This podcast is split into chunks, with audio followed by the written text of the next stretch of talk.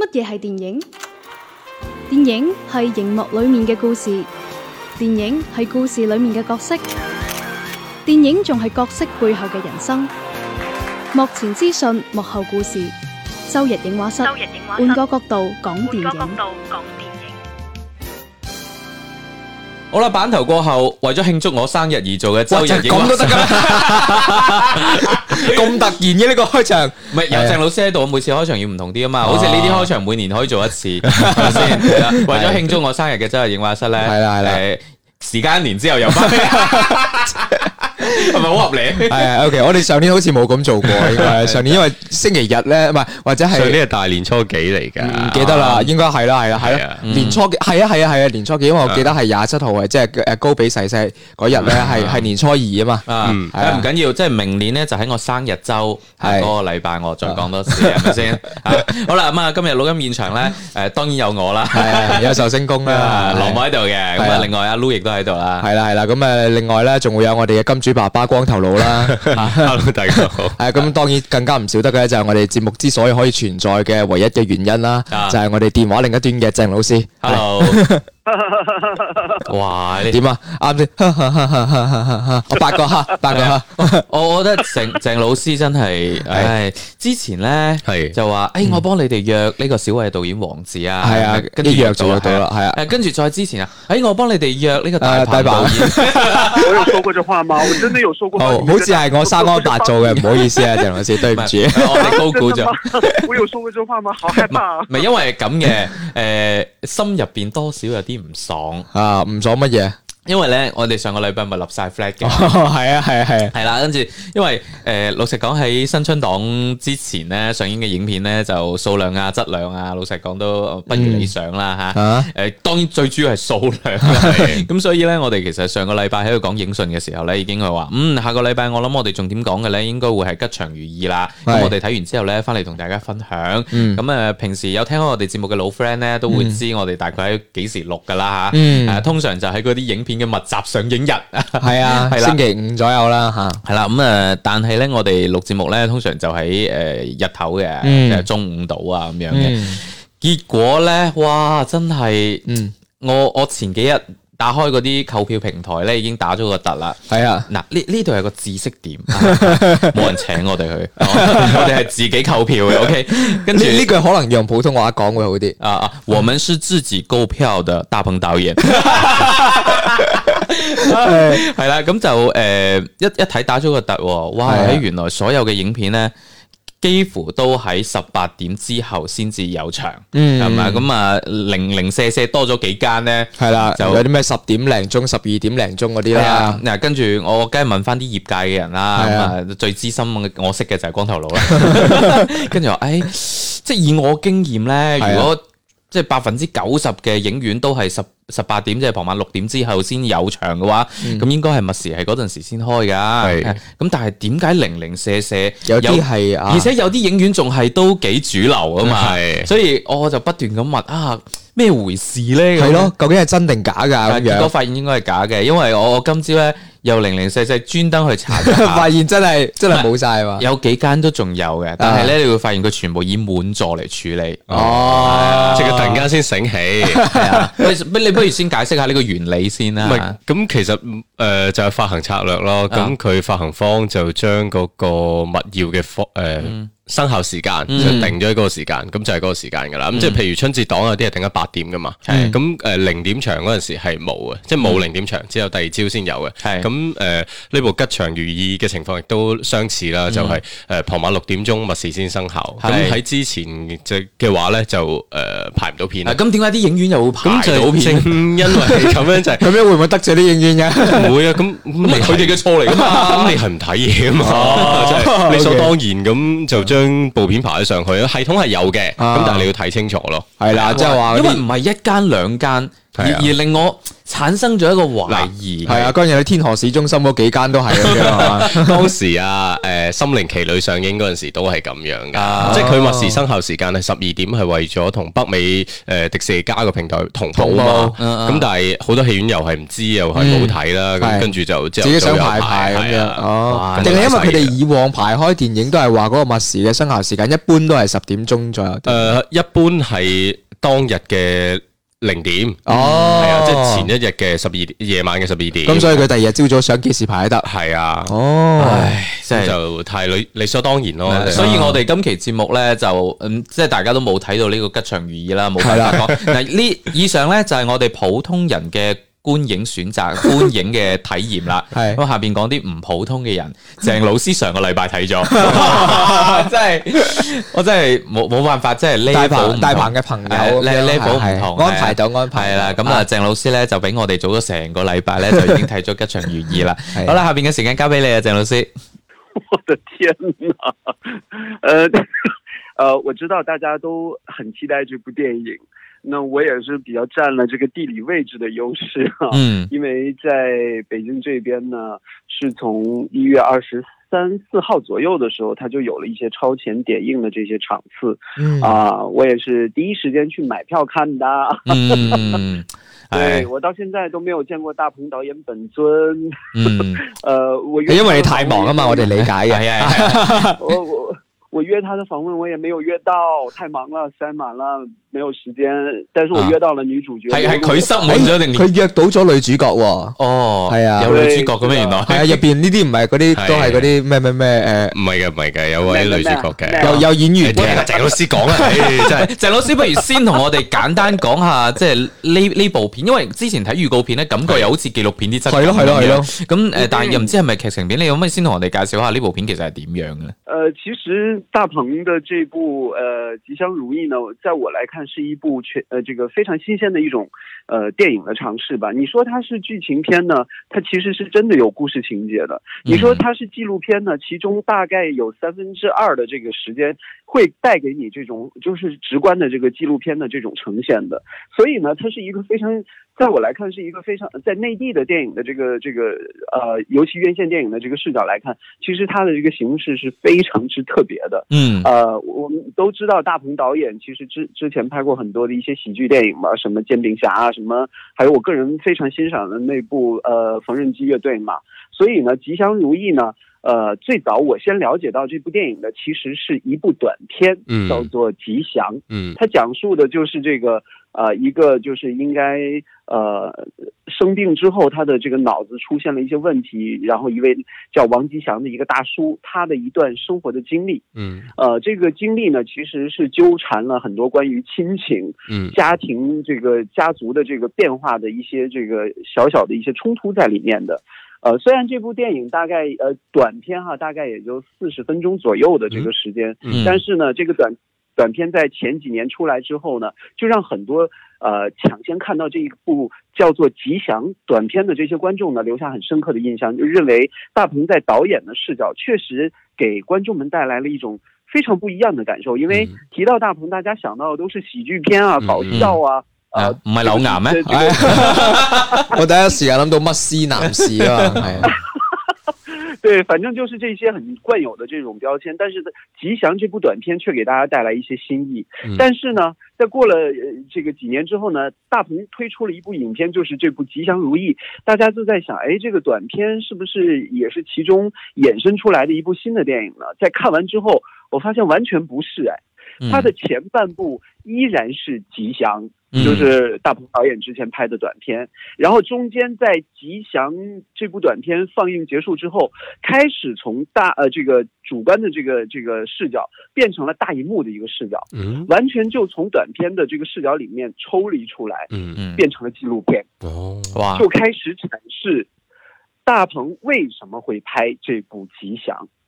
这个就特别奇妙了，我觉得就是完全在这个短片的这个故事性短片的这个视角之后，变成了一个纪录片，就开始讲述大鹏怎么来拍摄《吉祥》这部短片的过程。然后这因为这个拍这个电影的过程本身就是充满了各种各样特别意外的一些戏剧的一些情这个情节啊，嗯或者是一些戏剧冲突在，所以呢，就让这个记录短片啊，让这个短片和这个电影的拍摄的纪录片就变成了一个。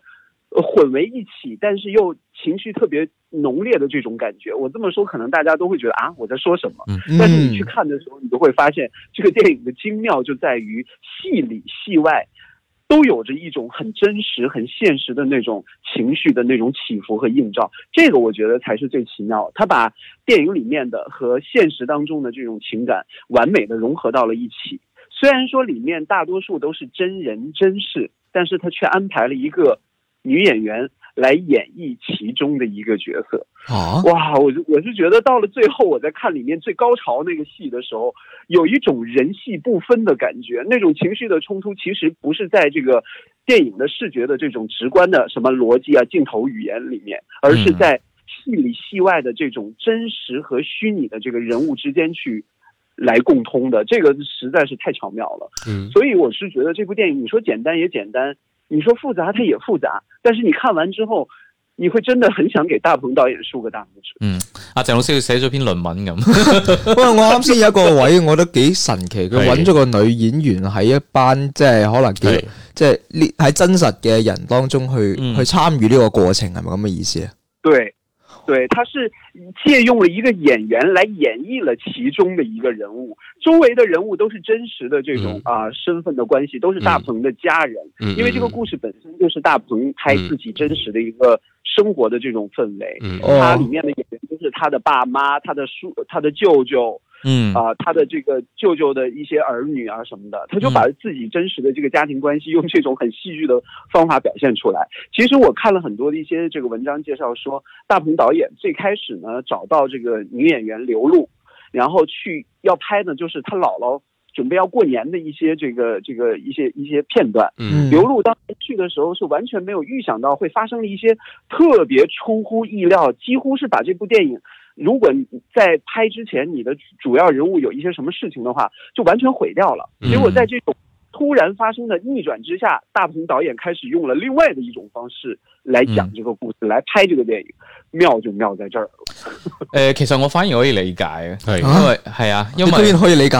係啊，因為哇因為我自己都有類似咁嘅經歷噶嘛，即係我哋唔係拍電影啦，啊咁、但係都係可能會做一啲譬如話採聲訪聲音記錄嘅嘢，咁、哦其實我我哋去做一啲嘅創作嘅時候咧。肯定會內心會有一個劇本嘅，係係即係話我要保底嗯呢個劇本，即係我大概會 點。但係你當你真係去真實記錄嘅時候，誒、呃你會發現，咦，可能同你預想嘅唔一樣，又或者即係發生咗一啲誒、呃突發嘅情況係。咁然後你喺嗰個瞬間，你再考慮，我不如換一種方式嚟記錄，咁、嗯出到嚟個作品有可能會比你原先預計嘅要精彩得多。嗱、嗯嗯即即呢種體會我係我係可以理解得到嘅。係誒咁啊，鄭老師講完，我哋覺得都肯定可以去睇下啦。係啊，總括而言，我覺得都係之前講嘅嗰句嗯誒誒概括嘅説話非常之好啦。吉祥如意咧，就係一部紀錄片 啦，以及記錄呢部紀錄片嘅紀錄片咧，夾埋一齊嘅電影嚟嘅。 喂，唔係，我我想問下咧， 即係誒阿鄭老師你自己嘅觀感啦，即係因為佢都誒、呃真實記錄咗好多佢屋企人嗰啲家常啊嘛啊，個質感同四個春天似唔似咧？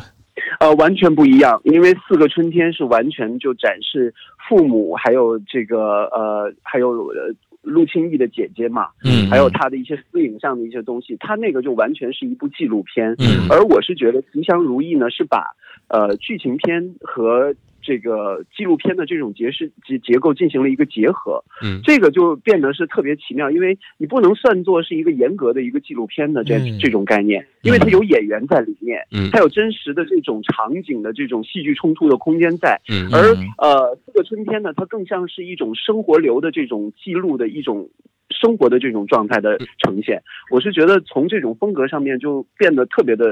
完全的是不一样的这种感觉。可以預見咧，嚟緊咧嗰啲各大院校咧，應該會就住呢個問題會有論文可以寫啦，真係。咁其實你覺得嗰個入邊啲戲劇衝突嘅話，編劇痕跡重唔重咯？呃，其实我是觉得是不重的，因为呃，很多的一些看过的，就是因为它讲述的是大鹏老家，嗯呃，这个吉林吉安的这样的一个小城小村子里发生的事嗯情。我必须要说，大鹏的这个老家就是我的老家隔壁的那个市。 嗯，他的这种记录呢，我在里面会看到很多我真实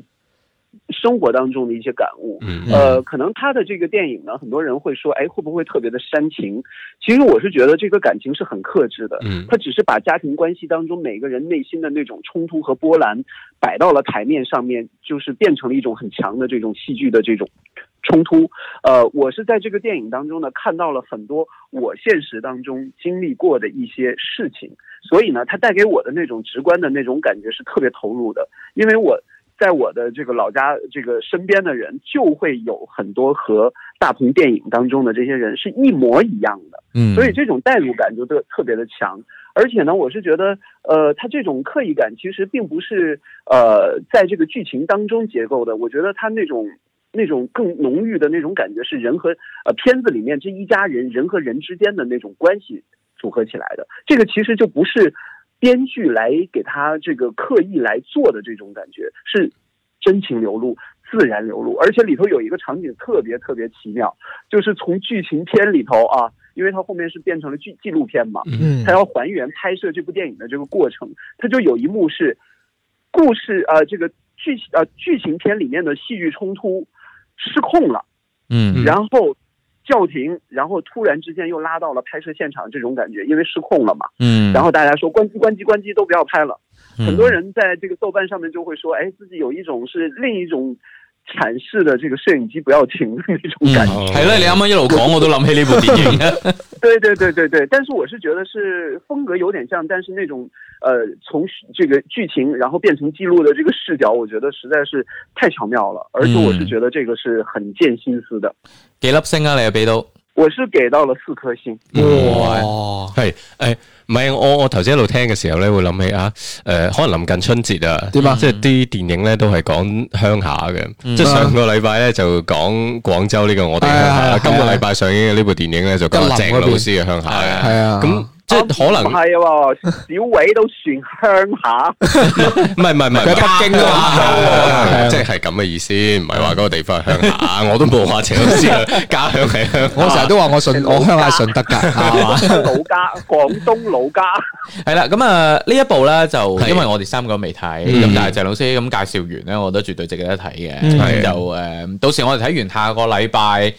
誒，再同大家講講咯。係啊，順便人同大家拜個早年啦，跟住 诶，都順順便同大家講，下個禮拜嘅話，我哋即係如無意外啊，大家都知。 啊，係好容易有意外，係啊誒，即係如無意外，我哋應該會做翻誒、今年嘅呢個新春檔嘅幾部電影嘅一個前瞻嘅，係其實都係例牌動作噶啦。咁誒、嗯我哋希望一切順利。嗯係啦，係咯，好，咁啊，講完呢個吉祥如意之後咧，係。阿鄭老師我仲是不有是应该退場啊？ 啊，唔係你仲有嘢講噶 嘛？ 诶，你唔係要同我哋分享一部咧嗰個字咧？我上個禮拜先同大家分，嗯即係介紹過點樣讀嘅嗰部《黃河佳肴》啊，这个黃河嘎謠是吗？ 嗯係啊，哦，原來普通話讀假，对，嘎謠嘎謠。嗯， 是这样的，其哎实呢，这个我以为其实大家都应该会啊，不是大家都应该会会看过，因为我这部电电影是在两年前看到。 哦好過分，好過分，差距。 因为那个两年前的时候，某众筹这个这个放映电影的那个平台啊，嗯曾经做了一个纪录片的一个小小的一个各地方不同的这个落地的小影展。嗯然后呢，其中呢，在佛山呢，就有一个很热心的一个呃影迷就发起了这样的一次这个小型纪录片影展的放映的活动。嗯嗯哦然后呢，在里面的片子里面，就是有一部就是《黄河嘎谣》，嗯那个时候，呃，片子当中所展露的这个男主角啊，就是张嘎怂这个歌手呢，在当时是完全没有什么知名度的。嗯然后呢，在看完《黄河嘎谣》一年之后呢，张嘎怂突然之间在网上有了自己的姓名，嗯开始很多有了自己的一些，他有了很多自己的一些歌迷和粉丝。嗯然后呢，在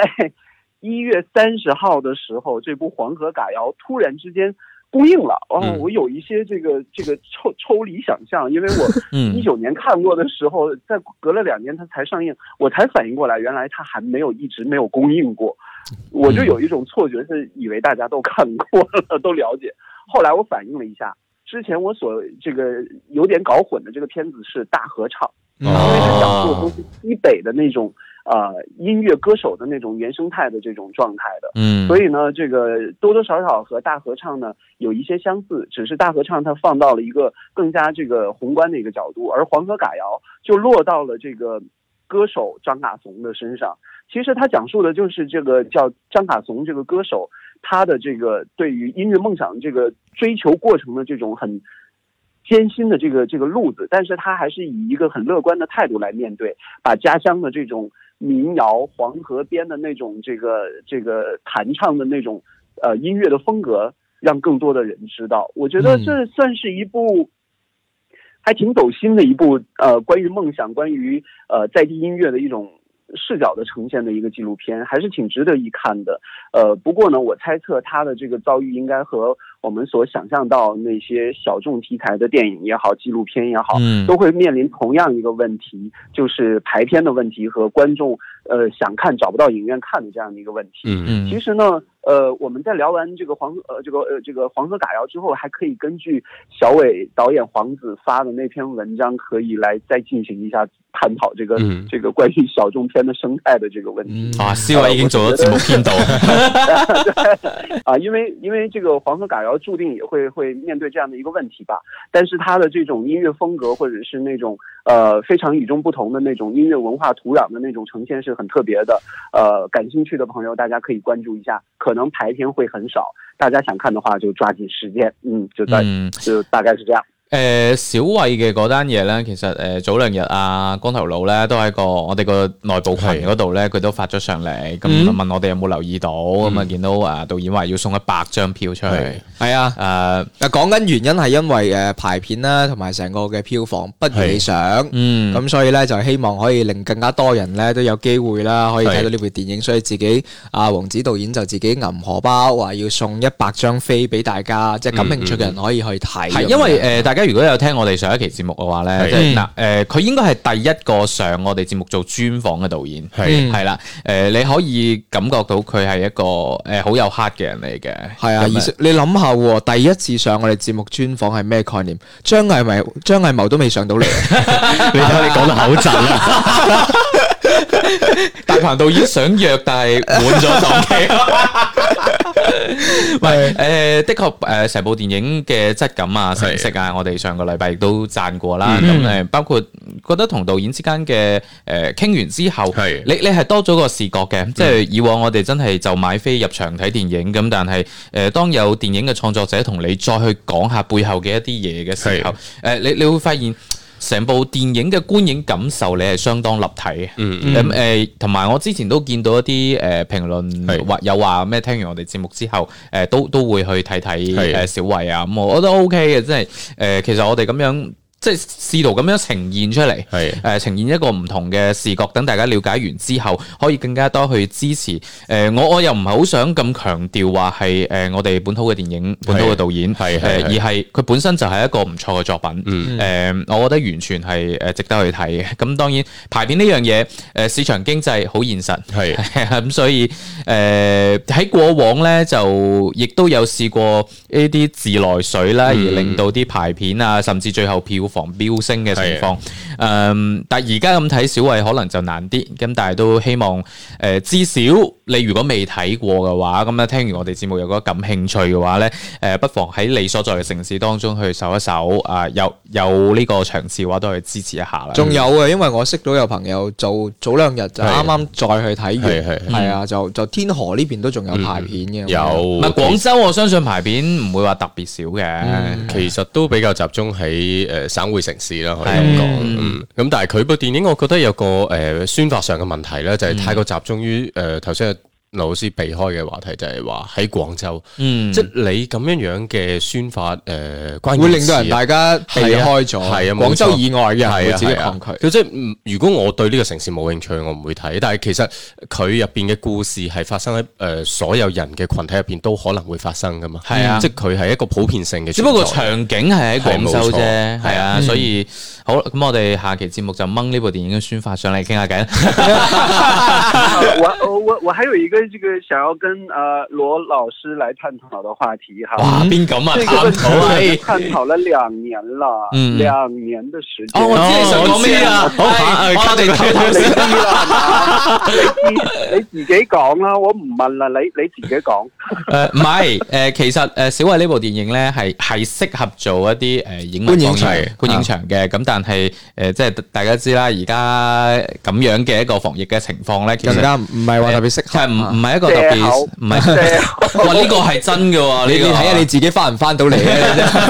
即係诶，誒唔係一個特別適合嘅時機，誒係呢呢個係真嘅。咁我我哋當然希望可以诶早啲可以辦到啦，嗯即係真係天時地利人和。咁啊，天時地利就當然係疫情可以散去啦。係咁然後我哋可以揾，我相信可能大概率會喺廣佛啊咁樣。啊你你咁快講呢樣嘢，我以為大概得首先就係鄭老師可以翻到嚟，人和啊嘛，係啊 人和啊嘛留翻最後啊嘛，係係啦，咁啊到時我哋就喺人和揾緊你。喂，我識喎，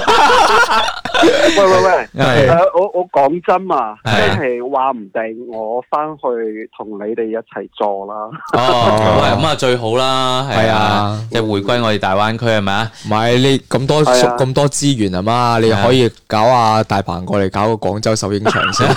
唉，真係可惜，可惜我哋今日節目晏晝就會首映啦。唉， 唉，真係唔係真係呢啲都係要靠呢呢個係呢個呢個阿 Lu 啊，嗯。唔係你快啲誒你想點啊快？ 快啲快啲離開大灣區太耐 咧，即係粵語就幫下我。唔係，其實呢個主要係大鵬導演自身嘅遺憾。係。OK，我 哋誒唞唞先啊，轉頭翻嚟咧，繼續仲有其他嘅電影咧，同大家分享嘅。城里的房间只剩下缝隙，它没有满园舞，又剩下记忆，再没有防备之下，我亲吻你耳边讲的只是爱。没余额了，我写下了这醉的心意，梦想折叠在床底，偶尔被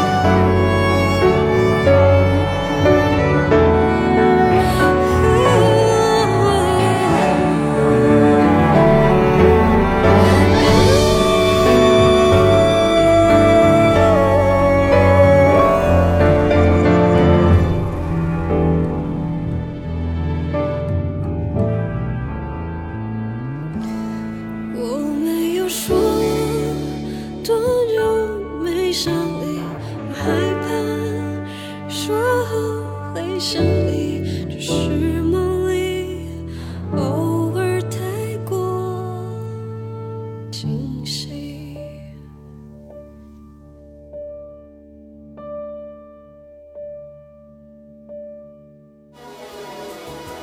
周日影画室，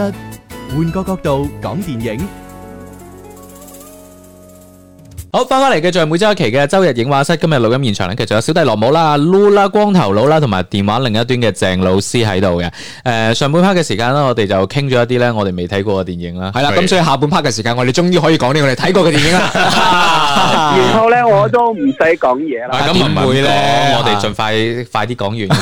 啊唔係上半 part 我哋係講咗好多咧，嗯我我哋係未睇過嘅電影，以及嗯我哋睇過，但我相信收音機旁邊好多人都未睇過嘅小偉。係啦係啦，咁啊再次呼籲啦，大家如果即係誒有興趣聽完我哋節目，尤其係上一期節目，我哋同導演嘅一個誒嗯專訪係啊對談之後啦，係唔好話專訪啦，即係大家傾下偈傾偈啦嚇，係啦，咁啊感興趣嘅話咧，真係借住而家呢個時機啦，啊係男去買飛睇啦。嗯誒、呢、個禮拜其實院線片可以選擇嘅唔多，大原紅包係咪嗰個？哇！原先我已經係立定 flat，你乜唯一選擇係就係呢、個誒、吉祥如意啦。啊係啦，咁啊，結果就就呢個咁密事嘅咁問題。咁唔俾面係咪 先？誒咁，另外大紅包嗰啲就算啦。老實講佢佢攞咗成個禮拜嘅票房係啊，哇！真係哇真係好諗唔離明譜。誒、喂，嗰啲質感，老實講，你睇預告片，你都知係網大加爛片啦，係嘛？唉，真係唔唔知係，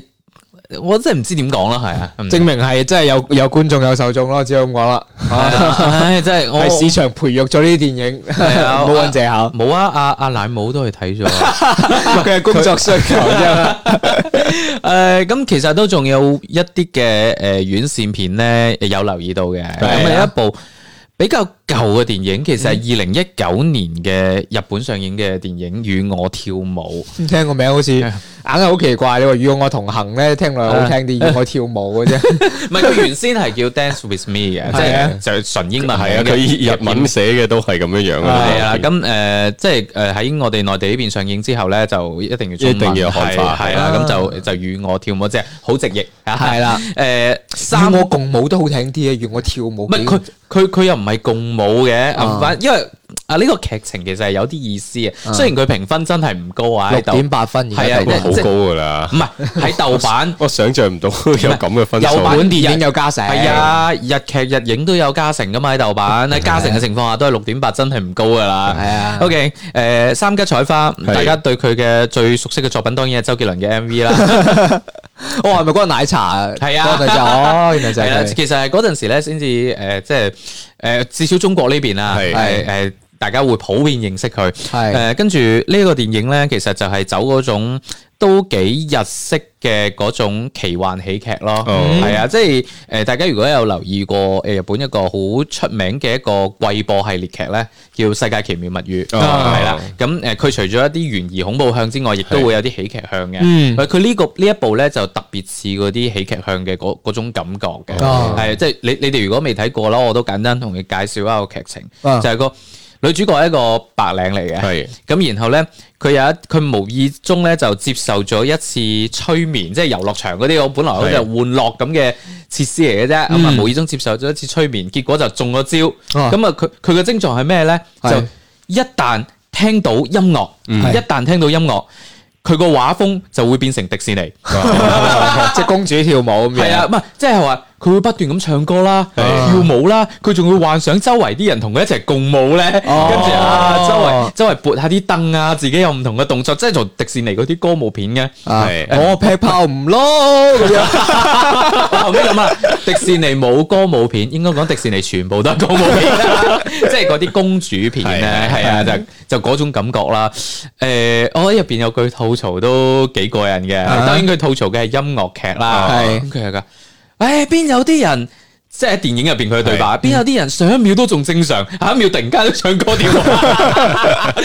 我當時一諗，嗯係啊，我睇迪士尼嘅時候呢呢 種感覺。不過真係覺得誒呢個 idea 我係覺得誒有趣嘅，嗯嗯即係都好充滿呢個浪漫元素喺度嗯係嘅，嗯係即係佢跟住中間咧就會會有好多嘅小插曲啦，譬如話誒同自己中嘅人嘅約會嘅時候啦，又或者唱下歌啊係跳舞啊係又或者係誒做緊工作匯報嘅時候咧，係嗯突然間可能有甚至係手機鈴聲響咗 咧，係佢都會中招嘅。啊咁然後就發生咗好多好喜劇式嘅鬧劇式嗯嘅故事啦。你誒呢種情節聽上去應該會幾有趣㗎。係啊，咁咁即即係係娛樂性係應該 OK 嘅六點八分咁低啊！誒，呃我覺得咧嗱，首先三吉彩花小姐嘅演技咧，麻麻誒，仲浮有誇啊嘛，欠奉。 浮誇係應該嘅，你睇下迪士尼嗰啲歌舞有邊個唔浮誇咪嗰啲嘅動？畫片嚟噶嘛， 喂，咁但係我講咗佢係喜嗯劇嚟噶嘛，係咁佢的確係要走嗰種嗰種方式先得嘅。外放型 少即少，係本來一個靚女變咗個傻大姐咁，會唔會係咁樣樣嘅誒情況咧？會係咯，哦會係咯。咁同埋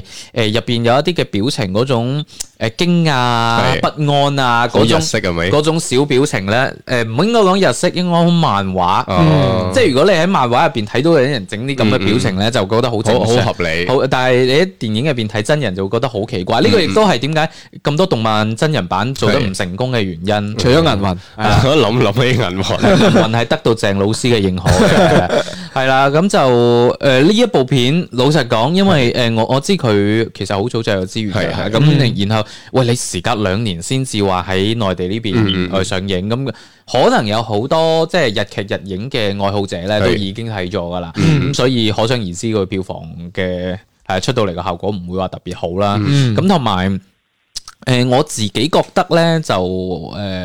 近呢幾年啊係誒、日本電影嗰個兩極分化個趨勢其實都幾明你顯。指邊方面兩極分化？係質票量房定係唔嗯係唔係唔係，即係誒、我我講係質量咯，嗯即係話一一方面可能係視之如和嗰種，係哇哦真係好有殿堂級嘅世作品世界普遍性嗰種嘅攞歐洲三大獎嘅？係啊係啊係啊，咁但係另一方面咧，就係呢一種包括誒與我跳舞又好啦，誒包括嗰一紮嘅動畫片啦，係仲有誒嗰一紮由動畫片改編嘅真人版電影啦，誒甚至乎係一啲誒電視劇，好似《行遍天下》，我哋上個禮拜都經過 SP 啦，誒你佢都唔係 SP 啦，直頭係劇場版電影嚟㗎啦啊，誒呃即係呢一種。誒會顯得係成本又唔係好有誠意啦，跟住又你又可以睇得出個工期應該係好短嘅咁樣嘅電影，誒、呃幾乎係揾唔到一個中間嘅嗰種感覺。冇噶，咁係你攞泰囧去國外放，可能人哋都係咁睇嘅 啫喎。即係即係，我會覺得誒嗰、個兩極分化係其實都幾明顯呃誒。呢個睇引進方嘅考慮或者引進入嚟嘅選擇嘅啫，我覺嗯，得。但係總體嚟講，普遍誒、我對呢幾年嘅日本電影嘅質量係即係幾失有望啲擔憂啊，係係係幾失望嘅。你你睇下，哇！鬼滅之刃係啊，啊，哇！你真係破晒歷史冠軍啊！誒、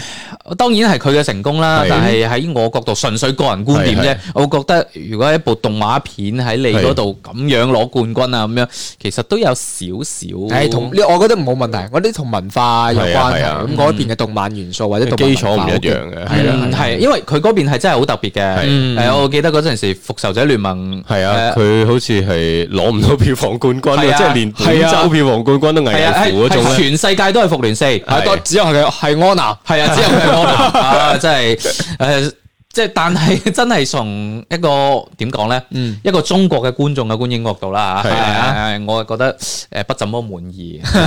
好啦，咁啊，除咗呢一部之外咧，仲有另外一部咧就誒近排喺流媒體上線嘅，係嗯喺誒誒網飛嗰邊上線嘅係。誒其實光頭佬推薦嘅哦《女人的碎片》，我開頭一睇嗰個海報嘅時候咧，我以為係寡姐。哦我真啊係哎嗯我都以為差唔多啦我都以為差唔多係啦我都以為一個係黑寡婦，一個白寡婦啊嘛，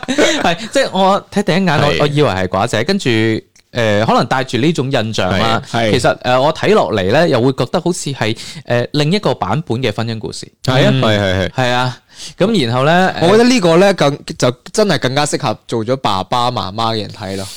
因為你嗯其實唔一定嘅，其實唔一定嘅我覺得係啊，即係如果未婚嘅話，都可以去。哦，我我就係作為一個未婚人士嚟啊咁睇，你講先啦，你睇完嘅感受啊？就唔想結婚。 喂，唔係，佢佢佢真係將我對於婚姻或者對於生育嘅最殘酷或者最怕嘅嗰樣嘢，血淋淋咁呈現咗俾我睇嗯係咯啊。嗯即係我見到可能好多身邊人，好似羅姆最近都嗯嗯喜得千金，係嘛係都好誒，好似光頭佬自己又係誒家庭好圓滿嘅，咁啊 樣都有好多小朋友，係係啊咪？兒孫滿地啊！啊，即係即係係係好圓滿咁係，但係你會你會知道係一定會有啲極端嘅情況，係就尤其是分娩呢個過程其實係好嗯嗯危險、係係好高危噶嘛。嗯係咁呢個呢部電影其實亦都係誒呈呈現咗呢個誒分娩嘅過程，以及係呢件事如果發生咗一啲唔好嘅結果嘅時候，會引起一啲點樣嘅後面嗯嘅係後續嘅事件即。係诶呢部電影就係講話诶诶一對 couple 啦，咁就嗯诶本身就诶应该有個女係原本係要啦出世準備出世啦诶咁但係佢哋係冇選擇去醫院啦，而係選擇請喺嗰屋企啲助助產士叫 home birth 啊，係啊，係過啦，過嚟幫自己生，咁結果咧，喺呢個過程當中咧，就誒個生產過程當中就出現咗一個問題，咁嗯結果個誒 B B 女就冇留冇留得住啦，係嗯係啦，咁就係其實呢個係一個電影嘅開端嘅，大概係前半個鐘度嘅嗯啫，咁啊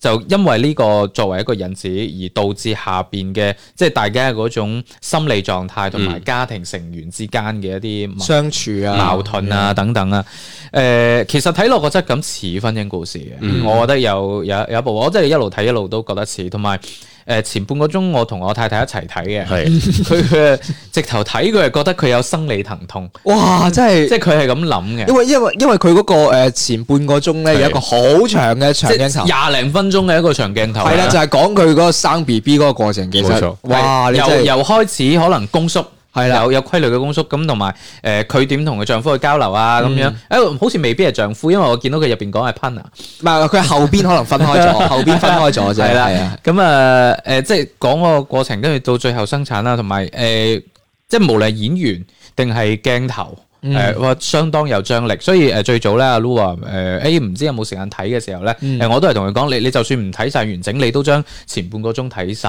嗯係啦，因呃為誒嗰、個長鏡頭，我覺得係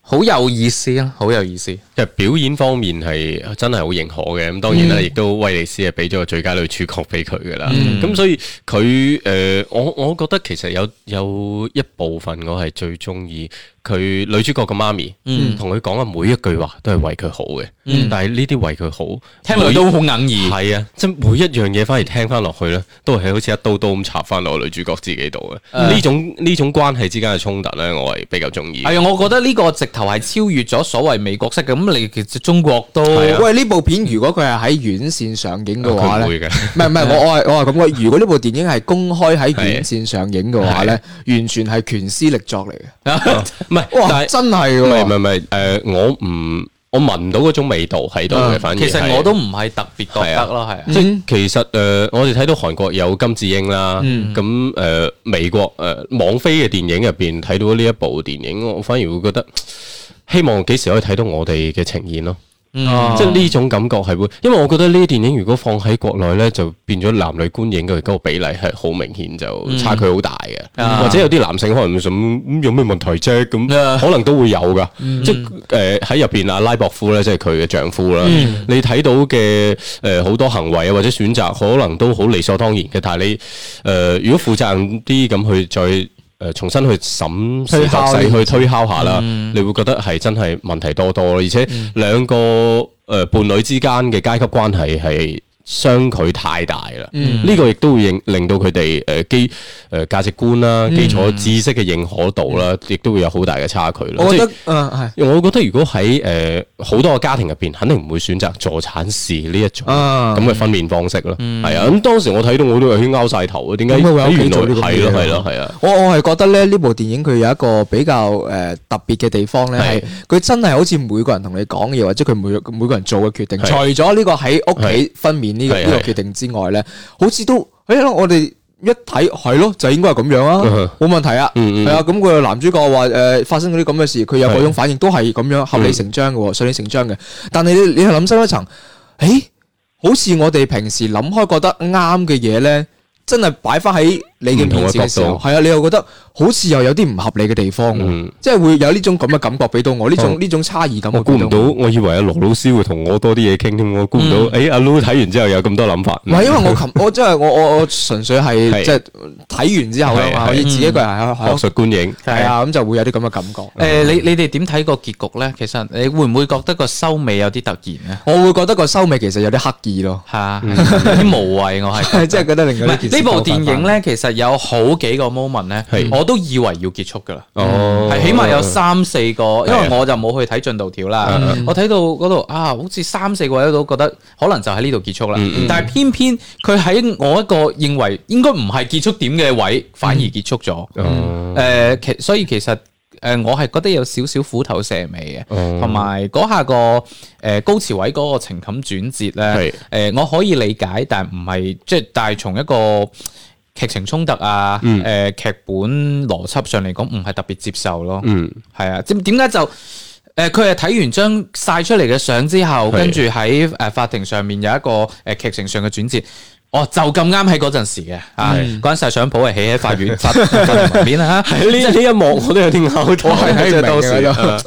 誒呃係咯，同埋我就覺得嗯吓，原來當地仲係有人晒相， 我哋依家喺呢度想係啊揾都係間全就部都係相全部真係都係相相機嚟啊嘛，係嘛真係係誒咁同埋誒佢中間用咗一個誒都幾畫出腸嘅轉場方式嘅，係就係修橋。嗯係啊，嗯係啦，嗯即係佢佢會有一個日期啦，嗯誒會出嚟同同你講話啊，距離上次發生嗰件事之後又過咗幾多日，係係啦，咁然後咧佢每一次出呢個日期個場景咧，都係一個收收緊嘅橋，嗯咁即係誒最後合龍啦咁樣，誒但係我覺得有啲刻意啊啦，比較明顯咯，就係啊佢其中有一幕仲講翻起四十年代嗰度，我冧咗個橋嘅。嗰條共振係啊啊，resonance，即係我覺得佢哋誒劇本或者導演最想表達嘅就係呢種共振咯，即係係啊發生緊嘅，但係冇人留意到，嗯或者冇人知道，但係佢就令到成件事就崩塌咗咯。啊嗯，即係我去理解嘅就係其實同共振嘅原理有啲相似嘅，就係啊係可能每一個人做緊嘅嘢都好合。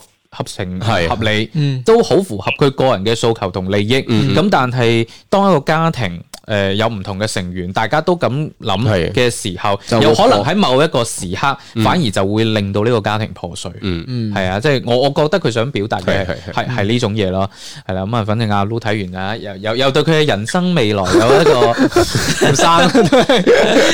好啦，下面嘅時間咧，我哋都誒睇睇呢啲水軍嘅評論啦嚇，因為呢個禮係啊拜老實講可以講嘅電影真係唔多啊。嗯，係啦，咁啊，今個禮拜啲評論咧都好有趣嘅。咁首先啦，會有阿布士只貓，佢就講起啦，佢再上一期嘅節目啦，就話緝雲啦，佢就話：哇，無比佩服張震啊，一定要收下佢嘅膝頭哥啊！咁啊，演技同埋敬業精神啦，必須要被讚揚。編劇好好，雖然覺得後邊嘅反轉咧，感覺有少少攰，咁但係佢自己都覺得咧，豆瓣嘅評分係確實低咗嘅，唔應該咁樣啊。嗯跟住有一位朋友咧，我其實唔係好知佢咩意思啊，Bumble B 蘇蘇啦，佢就話啊，點解你哋嘅節目唔上小宇宙嘅咧？咁嗯我樣都唔知喎，呢個係咩平台㗎？嗯係係係喜馬拉雅哦嘅，係啊，誒，即係即係係咪你你你們那麼牛都怎麼不上天 呢？我唔知你係讚緊我哋定 鬧緊我哋啊，即係我哋當當理解就係發發去宇宙俾三睇， 不要回應，不要回應咁 樣。或者同我哋解釋下咩係意思啊？啦係啦係啦係啦，咁啊跟住落嚟阿偉哥咧就真係留咗幾大段嘅吓，咁我哋就話啦，啊佢就話啦，國內嘅疫情咧依然嚴峻，咁就響應號召同埋同埋費事令誒屋企嘅人擔心啦。啊今年嘅過年咧春節咧就唔翻廣州啦啊咁嗯樣，心情其實都幾複雜同埋有少少失望嘅。咁啊最好嘅寄情選擇咧就睇小偉，哇喺咁樣 OK 喎，片中有好多廣州嘅鏡頭可以令自己一解鄉愁。咁啊，多謝我哋同埋王子導演嘅推介。嗯係聽我哋嘅節目都有一解鄉愁嘅。係啦係啦，咁啊，跟住落嚟呢段嘢咧，唉，真係，誒係係啦有入邊入邊仲有廣告成分，係 啊，即係我之前咧就立咗個 flag 啊，就話誒大家咧就誒多啲啊喺個留言嗰度啦，係係啦，因為就我今期節目生日，生日大家可以多啲祝我生日快樂。係咁啦啊結果冇幾個人，嗯係搞到其有個就偉實哥其實我本來都唔係好想更呢一期節目， 係啦，咁就誒多謝你啦，係多謝你啦，係咁啊我亦都誒祝咗阿光頭佬老婆咧就生日快樂嘅。 你要唔要讀啊？啊，都入边太多廣告啦，算啦。多謝你啊，多謝多謝多謝係啊多謝係係啊啊，咁啊，跟住阿畫人咧，佢亦都係講講緝雲，佢就話點解個分係唔高咧？佢自己覺得就係話啦，呢個表層故事嘅狗血感會比較強啲。嗯開場冇耐咧，就令人覺得無非都係一個豪門爛事啫，豪呢個富豪拈花惹草咁啊，大堂咧大即係大室同埋二室啦啊， 咁就爭風呷醋，咁個仔啊缺愛復仇，咁啊大大減退咗佢探求真相嘅慾望。嗯導致佢會有啲注意力分散啊，咁啊吐槽欲就膨脹啦。咁亦都係好難同啲宮鬥是非中嘅邊啲人物咧有共情。嗯就算去到中後段嘅醫生啊有啲反轉啦，嗯咁都無非係再一次咁增強咗一個狗血嘅感覺。雖然內層會有一個唔錯嘅創意嘅，咁但係砌製片嘅策略上邊咧，可能會選擇一個更加有新鮮感嘅表層故事會好嗯啲喎咁樣。嗯誒咁啊，大家有唔同嘅意見啦。我就覺得都已經可以啦，因為講真，你話要突破你啱啱所講嘅嗰種狗血感咧，其實嗯係真係好難嘅。係啊係係啊啊，有啲套路就係即係佢存在係合理嘅。咁啊，看落日飛姐跳大象體操咧，就話鄭老師講嘢一期少過一期，節目思維地位不保。哇！呢啊你句鄭老師自己回 應，係啊，鄭老師，冇所謂啊，你係冇所謂講嘢少定冇所謂做思係啦唔做思維？哦我只不過係一個 C 位就是羅老師，你看算啦算啦。 唔係呢期節目我哋俾咗半個鐘頭嘅時間俾係啊阿鄭老師發揮噶嘛。係啊而且我發最大嘅問題咧就係始終隔住條電話線。 係啊，如果幾時翻嚟咧就好啦。你係啊成個質感會完全提升一個檔次係啊係啊，即係係啊阿鄭老師定完調之後，誒羅姆你講啦嚇，羅姆你哎呦講，真係哎呦喺現場嘅時候打交都可以錄一個鐘啊嘛。 好啦，跟住一支魚竿嘅就話啦，今個月出世嘅人咧都幸運星嚇，祝賀祝賀！一月佢都係誒好好彩喎，咩啊？一月嘅時候。佢都係幸運，即係係啊佢都係生日。啊，唔係佢話佢一月嘅時候都好好彩，哦終於揾到份工啦咁樣。上次留言話二零二零年最中意嘅電影係《心靈奇旅》，今次唔知道可唔可以白嫖到一份啊一小部分禮品呢？真係好想要嗱，即係咁嘅《心靈奇旅》嘅禮品呢，就得翻一份嘅啫，係你都唔好話一小 部分㗎。係啦，咁就誒，我哋會喺今期嘅誒節目當中揀一個留言去送啦。但係一支魚竿好好彩㗎啦，佢上一次係都已經俾我哋抽中係但咗我一個同你獎講，品如果你真係覺得你自己好，因為你話一月幸運啊嘛，話唔定你二月都幸運。係啊繼續如果留言啦你如果如果你想要心靈奇旅禮品咧，仲有一個方法嘅。係點啊就係我我哋之前咧就誒做嗰個周日影畫室嘅年度嗰個即係揀電影咯，全係係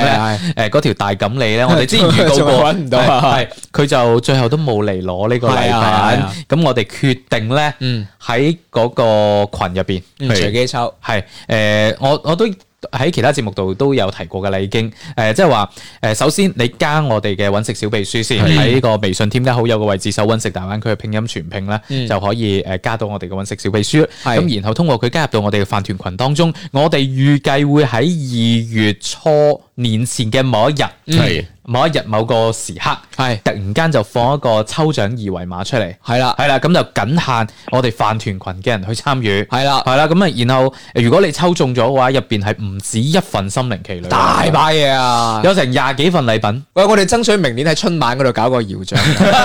係啊，即係你仲有機會啊！我唔知你入咗飯團群未？係啊如果未入，嗱臨入，係啦係啦而家仲嚟一切啊！係冇錯啊！咁啊，跟住啊，簡潔是智慧的靈魂咧，佢就話小慧嘅排片真係好少啊，呢幾日都好忙，週末都見唔到有排片喎，咁啊，爭取禮拜五嘅夜晚去睇啊啦。唔知你睇咗未呢？咁啊，係如果睇咗呢，再翻翻嚟留言啦，同嗯我哋去即係講下你嘅感受 啦係啦，咁啊，最後阿奶母咧亦都話啦，周邊咧可以留翻俾其他嘅小伙伴，嗯因為佢自己肯定大把啦。咁啊，佢又話如果有海報嘅咧，啊誒，即係希望可以抽中佢。嗯喺哎我哋嗰個大錦鯉入邊好似有信條嘅海報，係啊係啊你都可以期待下。嗯，咁啊，佢話今個禮拜好似真係冇乜電影睇，咁大紅包咧就零期待啦。果然都係小品式嘅笑話 堆砌嘅低俗喜劇。幸運電梯係上個上上個禮拜睇嘅，題材同埋光影都做得唔錯，但係演員嘅表現啦，好似仲未可以撐得起成部電影。嗯與我跳舞係上個禮拜睇嘅，有少少日式誇張嘅音樂喜劇，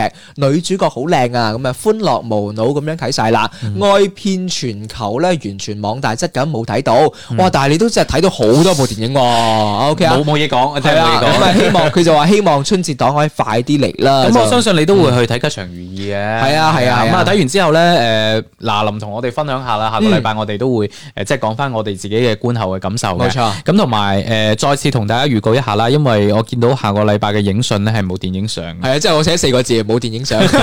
OK，咁誒